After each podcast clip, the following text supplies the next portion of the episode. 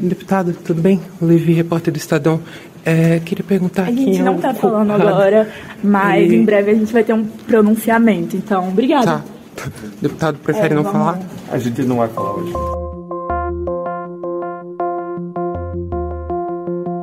Esse áudio que você ouviu foi captado pelo repórter do Estadão Levi Teles, na porta do gabinete do deputado caçado Deltan Dallagnol. O parlamentar se fechou com seus assessores por horas após a decisão do Tribunal Superior Eleitoral que cassou o seu mandato por unanimidade. Proclama o resultado, o tribunal, por unanimidade, deu provimento aos recursos ordinários para indeferir o registro de candidatura do é, recorrido Deltan Martinácio Dallagnol ao cargo de deputado federal. Em conversas ouvidas pela reportagem do Estadão, assessores relataram que o deputado estava com vontade de chorar e falava em um clima péssimo dentro do gabinete, como conta o próprio Leviteles. Ele montou uma, um gabinete de crise ali durante o julgamento do TSE e permaneceu debatendo estratégias, o que faria ao longo da madrugada. Foram mais de cinco horas, pelo menos, quando cheguei lá, já a primeira anomalia, claro, num caso absolutamente inesperado. Eu tentei abrir a porta e a maçaneta estava trancada. Bom, é, não é comum que isso aconteça nos gabinetes parlamentares, porque eles geralmente ficam abertos, são ambientes de muita circulação, outros ali assessores costumam visitar para fazer pedidos, apoio de projetos de lei, afins parlamentares propostas de emendas à Constituição e até outros congressistas também fazem visitas, então é, é, bem incomum que a porta fique trancada. Assim que eu tentei mexer na maçaneta, um assessor abriu a porta, falou que estava cheio de demandas, que a imprensa receberia um comunicado e que estava tudo sendo muito inesperado, então pediu um pouco de paciência.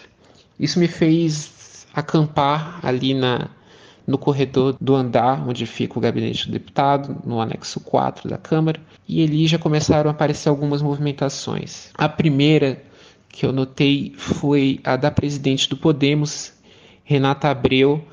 Ela estava acompanhada de uma comitiva ali de assessores, de um fotógrafo e de um outro deputado, o Dr. Vitor Linhares, também do Podemos. E ela estava muito incomodada, revoltada mesmo com a decisão, falou que a direita iria crescer porque isso geraria uma revolta. E ali deu o sinal que Deltan estava ali dentro, porque ela vai ao gabinete e fala que iria tratar pessoalmente com Deltan sobre sair, é, quase como um desabafo, sobre sair a senadora pelo estado do Paraná, estado do ex-procurador da Lava Jato. Quem também apareceu por lá foram quatro deputados bolsonaristas, entre eles Marcel Van Hatten, do Novo. Eles ficaram alguns minutos por lá no gabinete e eu consegui ouvir uma conversa em que um deputado falava ali que nunca tinha visto Deltan daquela forma.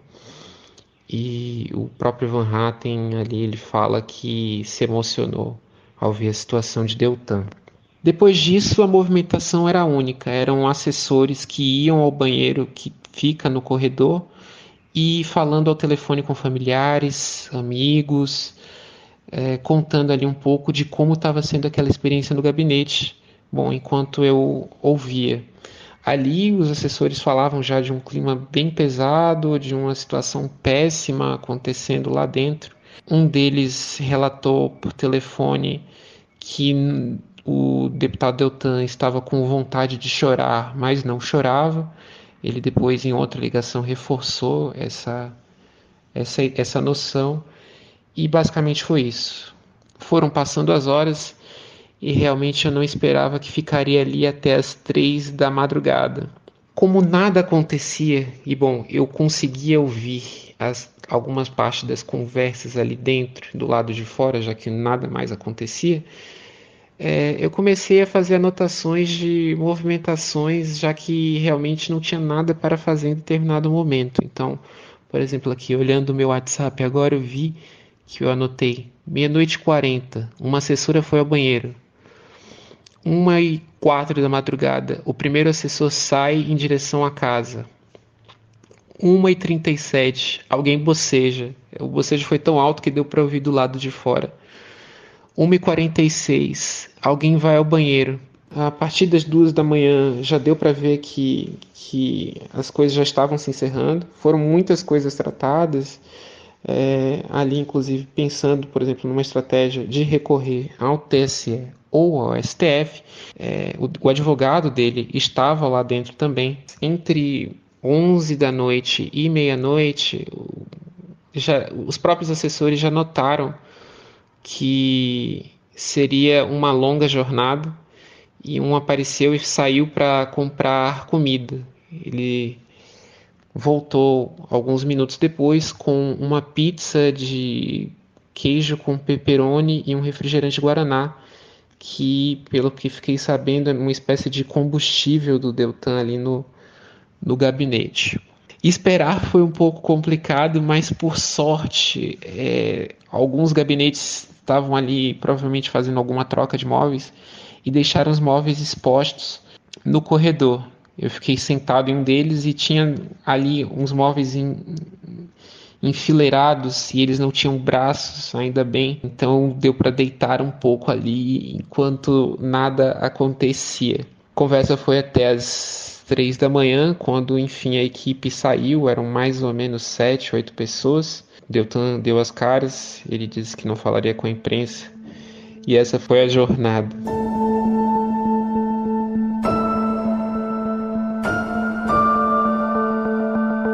A votação para caçar o mandato de Deltan Dallagnol levou apenas 1 minuto e 6 segundos. O ex-procurador da Operação Lava Jato foi condenado com base na lei da ficha limpa. Dallagnol foi alvo de dois processos que pediram a cassação do seu mandato. Havia um recurso apresentado tanto pelo Partido dos Trabalhadores quanto por um outro partido ao Tribunal Superior Eleitoral contra decisões da instância inferior da Justiça Eleitoral que havia dado aval para a candidatura dele. Esse recurso chegou ao Tribunal Superior Eleitoral. O ministro relator desse caso, Benedito Gonçalves, fez um voto duro pela perda do mandato de deputado federal de Deltan Dallagnol.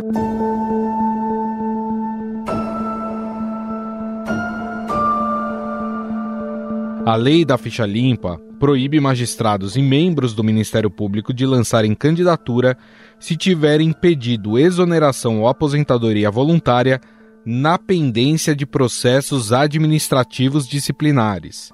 O relator do TSE, Benedito Gonçalves, afirmou que o ex-procurador pediu exoneração do seu cargo para contornar a legislação. O pedido de exoneração do recorrido do cargo de procurador da República, conduta esta que teria sido praticada com o intuito de contornar a incidência do mencionado dispositivo.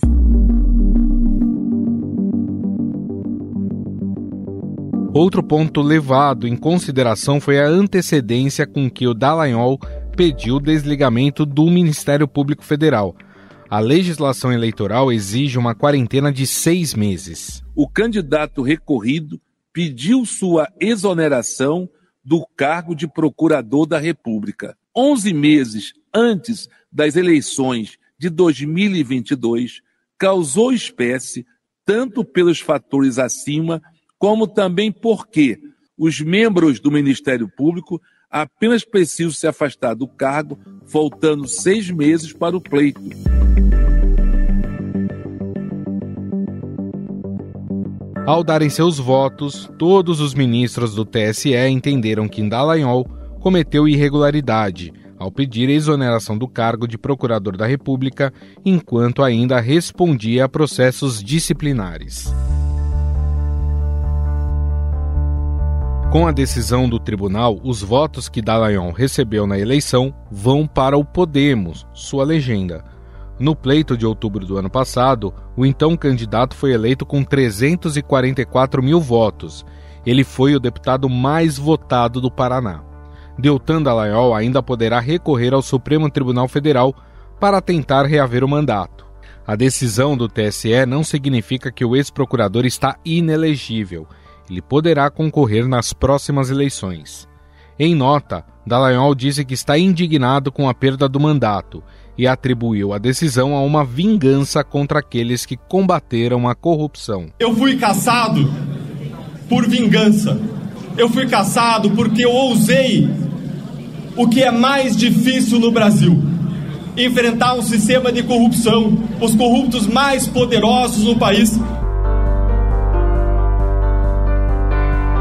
O Podemos, partido do ex-procurador, disse que não poupará esforços para avaliar as medidas que podem ser tomadas na defesa do deputado. Aliados de Lula fizeram manifestações que foram de ironias com o PowerPoint a versículos bíblicos.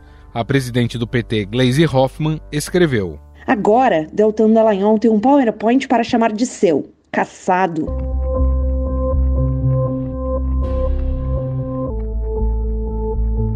O ministro da Justiça Flávio Dino relembrou que em 2010 foi o autor do projeto de lei que estendia a aplicação da lei da ficha limpa para magistrados e membros do Ministério Público e que foi usado para caçar o mandato de Dallagnol. Sérgio Moro, hoje senador e antigo colega de trabalho do ex-procurador na Lava Jato, se disse estarrecido. Aliás, adversários políticos do ex-juiz acreditam que ele pode perder o mandato até o final deste ano devido a um processo movido pelo PL, partido do ex-presidente Jair Bolsonaro, por suposta prática de Caixa 2. Afinal, a cassação de Deltan Dallagnol tem respaldo jurídico? O que essa decisão pode impactar em outros membros do Judiciário no Legislativo? Sobre o assunto, vamos conversar com o advogado eleitoralista, professor da Escola Paranaense de Direito e membro da Academia Brasileira de Direito Eleitoral, Roosevelt Arraes. Tudo bem, professor, como vai? Tudo bem, Gustavo. Satisfação falar novamente com você e com os nossos ouvintes. Uma das coisas que chamou atenção nesse caso do Deltan Dallagnol foi a decisão recorde do TSE. No total, todos os ministros deram ali o seu parecer, o seu voto, em cerca de um minuto e seis segundos. Dá para a gente dizer que havia muita certeza da quebra da lei da ficha limpa por parte de Dallagnol, por isso que o processo, a votação foi célere? Gustavo, vamos aproveitar esse momento até para esclarecer algumas questões da vida prática, vamos dizer, né, dos tribunais aí para os nossos ouvintes. Então, é, há uma, uma prática geral nos tribunais em que o relator do caso ele disponibiliza o voto para os demais julgadores com antecedência. Então, é, ao contrário que às vezes as pessoas imaginam, né, o relator ele não vai para a sessão de julgamento e apresenta uma novidade que vai surpreender todos na corte, todos os que compõem a corte, todos os ministros. Então, isso significa que os ministros tiveram, todos os ministros, não só o relator, tiveram acesso ao caso com antecedência, leram o voto do relator, ouviram as sustentações orais que foram apresentadas pelos advogados das partes, né, tanto de quem estava requerendo a cassação do candidato quanto de quem estava defendendo o candidato, e aí eles avaliam esse voto, avaliam o que foi dito pelas defesas, e naquele caso, como eles concluíram que a defesa não trouxe nada de diferente, substancial, que alterasse o entendimento que já havia sido manifestado ali pelo relator nesse voto que foi disponibilizado com antecedência, por essa razão eles entenderam que o caso era efetivamente de promover a cassação. Então, às vezes as pessoas imaginam, né, como em filme estadunidense, né, que vai ter um, um debate que vai demorar horas e dias, uhum. né, com alguém discutindo uma causa lá, né? Esse não é o nosso sistema jurídico, né? No nosso sistema, no julgamento de cortes, funciona dessa maneira que eu expliquei. Então, é, um relator analisa o caso, passa a informação com antecedência para os demais julgadores, eles avaliam o caso. Se eventualmente surgir alguma dúvida por conta da defesa oral, aí sim, eventualmente, um julgador pede é, vistas né, para avaliar melhor o caso ou não. E nesse caso, como não surgiu nenhuma discussão sobre isso, imediatamente o caso foi julgado. Nessa instância, você já não discute mais fatos, né, lá perante o TST, você está discutindo a qualificação jurídica dos fatos, né, então era uma discussão estritamente normativa jurídica, eles verificaram que é, não havia uma, uma divergência, nenhum argumento muito relevante a, a, impedir a aplicação da lei da ficha limpa, e por isso que decidiram, como assim, é, como você colocou, de uma maneira um tanto ágil, né? Outra coisa que ficou um pouco na dúvida das pessoas foi sobre o porquê que Deltan Dallagnol foi cassado foi com base em uma regra da lei da ficha limpa, mas eu vi que tem muita gente confundindo, é, não entendendo direito o porquê. Eu gostaria que o senhor explicasse essa questão dele ter pedido a exoneração da procuradoria e mais, ao mesmo tempo, ele estava respondendo ali alguns processos administrativos. Qual foi o crime que ele cometeu para que ele tivesse sido cassado? Bom, a lei da ficha limpa, ela, ela surge de um movimento popular amplo que deu margem à aprovação da Lei Complementar 135 de 2010, que alterou a Lei Complementar 6490. A Lei 6490 é a lei que trata de inelegibilidades, ou seja, aqueles impedimentos para alguém ser candidato, né? E essa lei ela se tornou mais rígida através da Lei da Ficha Limpa, que é a Lei Complementar 135 de 2010. Se as pessoas puxarem um pouco pela memória, vão lembrar que teve um uma ampla discussão pública, inclusive na sociedade, né? Muita gente assinou, fez um abaixo assinado é, para dizer que essa lei é, deveria ser aprovada pelo Congresso, né? Então, é, eu lembro de uma cena, né? A imprensa fez uma cobertura bem interessante, mostrando chegando assim montanhas, né? De, de, de papel ali no Congresso Nacional para que os deputados dessem andamento na lei da ficha limpa. Então, a lei da ficha limpa é uma lei que surgiu com espírito democrático, né? Se a gente pode dizer isso, muito mais do que qualquer outra lei que parte do próprio Congresso, porque foi uma lei que partiu da iniciativa das pessoas, né, de, de movimentos sociais, de vários grupos, enfim, né? Então, uma lei que tem, vamos dizer assim, uma ampla participação da população, um amplo apoio da sociedade. Por que, que eu estou traçando essa primeira premissa? Porque alguém, alguns estão dizendo, poxa, mas essa decisão do TSE não é uma decisão democrática, né? Bom, mas a decisão foi tomada com base numa lei que é uma das leis mais democráticas que o país teve em termos de apoio popular. Né? Então, basicamente, o que o TSE fez foi aplicar essa lei que originalmente né, surgiu por conta dessa, dessa vontade popular lá em 2010. Dito isso, o que, que a lei da ficha limpa trouxe de novidade? Ela trouxe de novidade uma linha, né, que é a linha Q do artigo 1 inciso 1, que diz o seguinte: os magistrados e os membros do Ministério Público, é o caso aqui do candidato que a gente está avaliando, né, do, do, mandatário que a gente está avaliando, né, então, os magistrados e os membros do Ministério Público que forem aposentados compulsoriamente por decisão sancionatória, que tenham perdido o cargo por sentença ou que, e aí agora é o caso, tenham pedido exoneração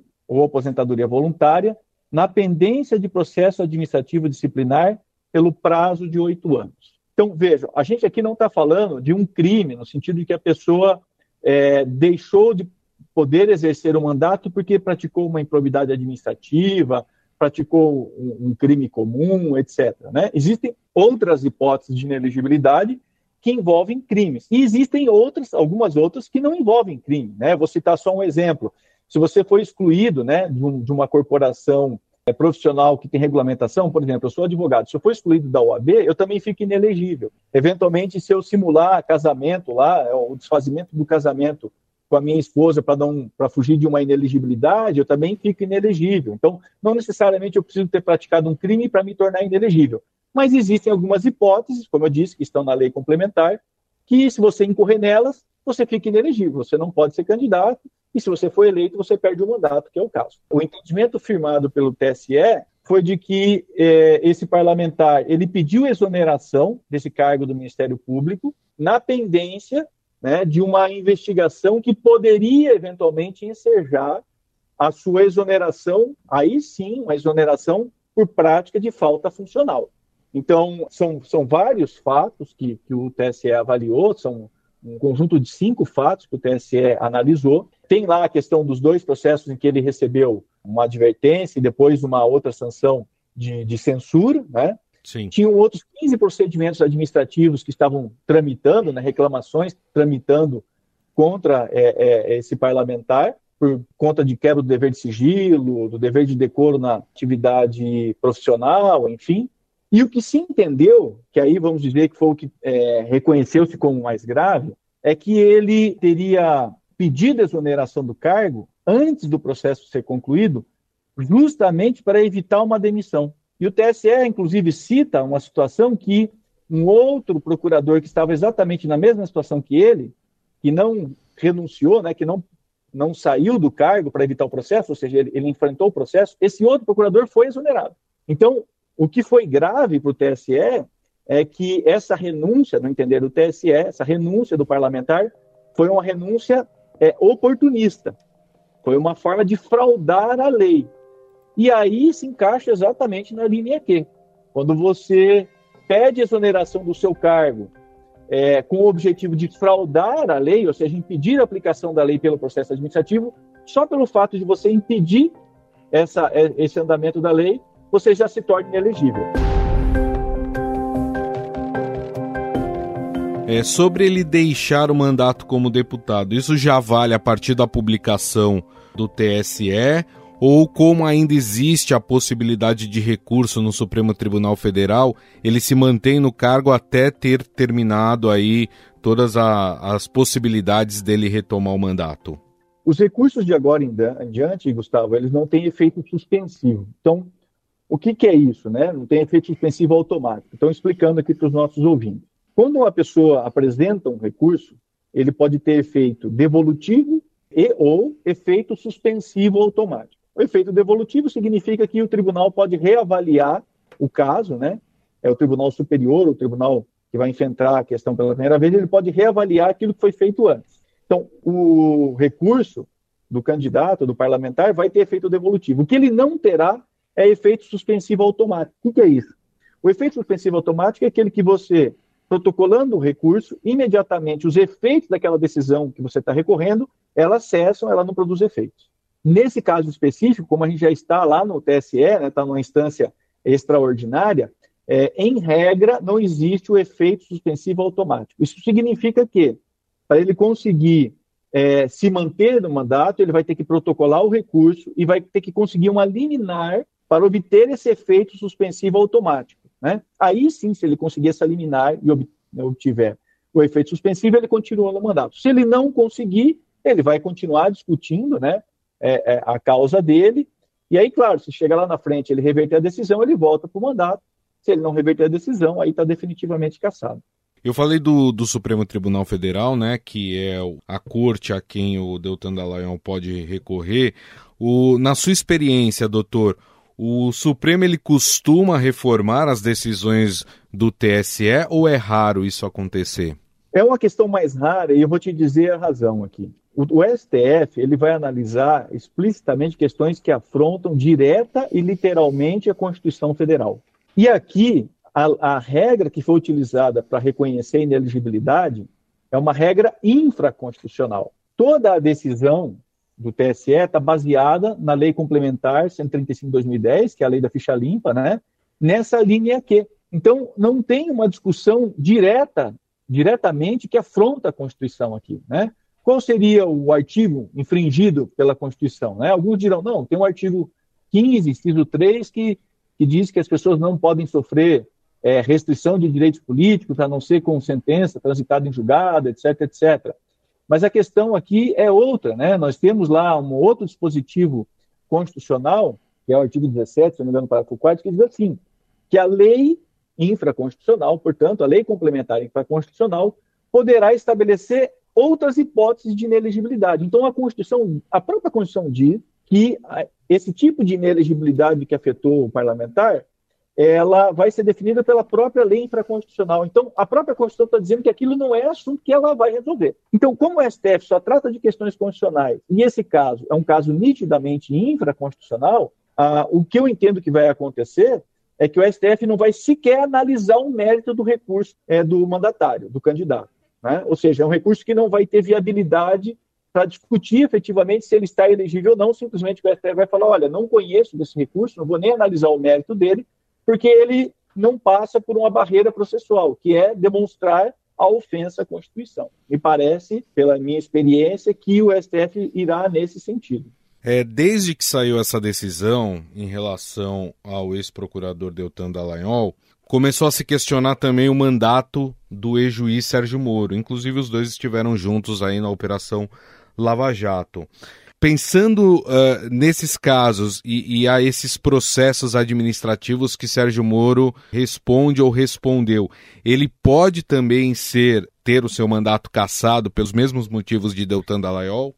No meu entendimento, as questões são diferentes, tá? Em, em primeiro lugar, essa questão é, do, do ex-juiz Sérgio Moro, atual senador aqui pelo Paraná, ela já está resolvida né, no âmbito do, do, da Justiça Eleitoral, no sentido de que o pedido de exoneração feito pelo senador não foi feito com o objetivo de fugir de um processo específico para ser candidato. Então, isso não foi feito preparando-se para uma eleição. O que aconteceu é que o, o ex-juiz Sérgio Moro ele pediu exoneração para ocupar um cargo na administração pública federal, que era de ministro da Justiça.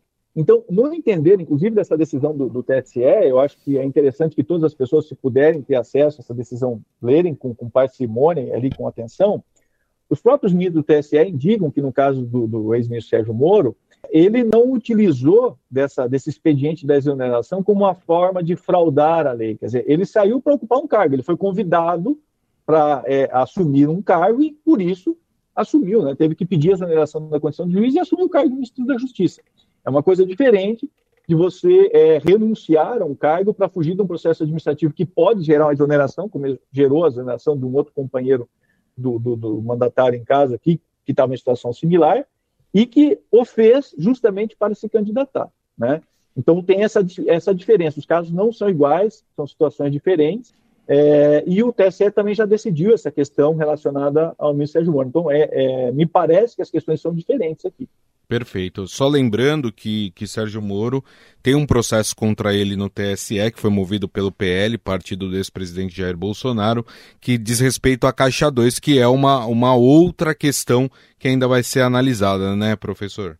Exato, é um outro caso, é uma outra situação. A gente não pode tratar tudo como se fosse uma coisa só, né? Claro, a, a, gente entende, né, Gustavo? As pessoas no dia a dia estão ocupadas com milhões de coisas, milhões de preocupações, né? E não são obrigadas a entender todos esses detalhes, esses meandros, né?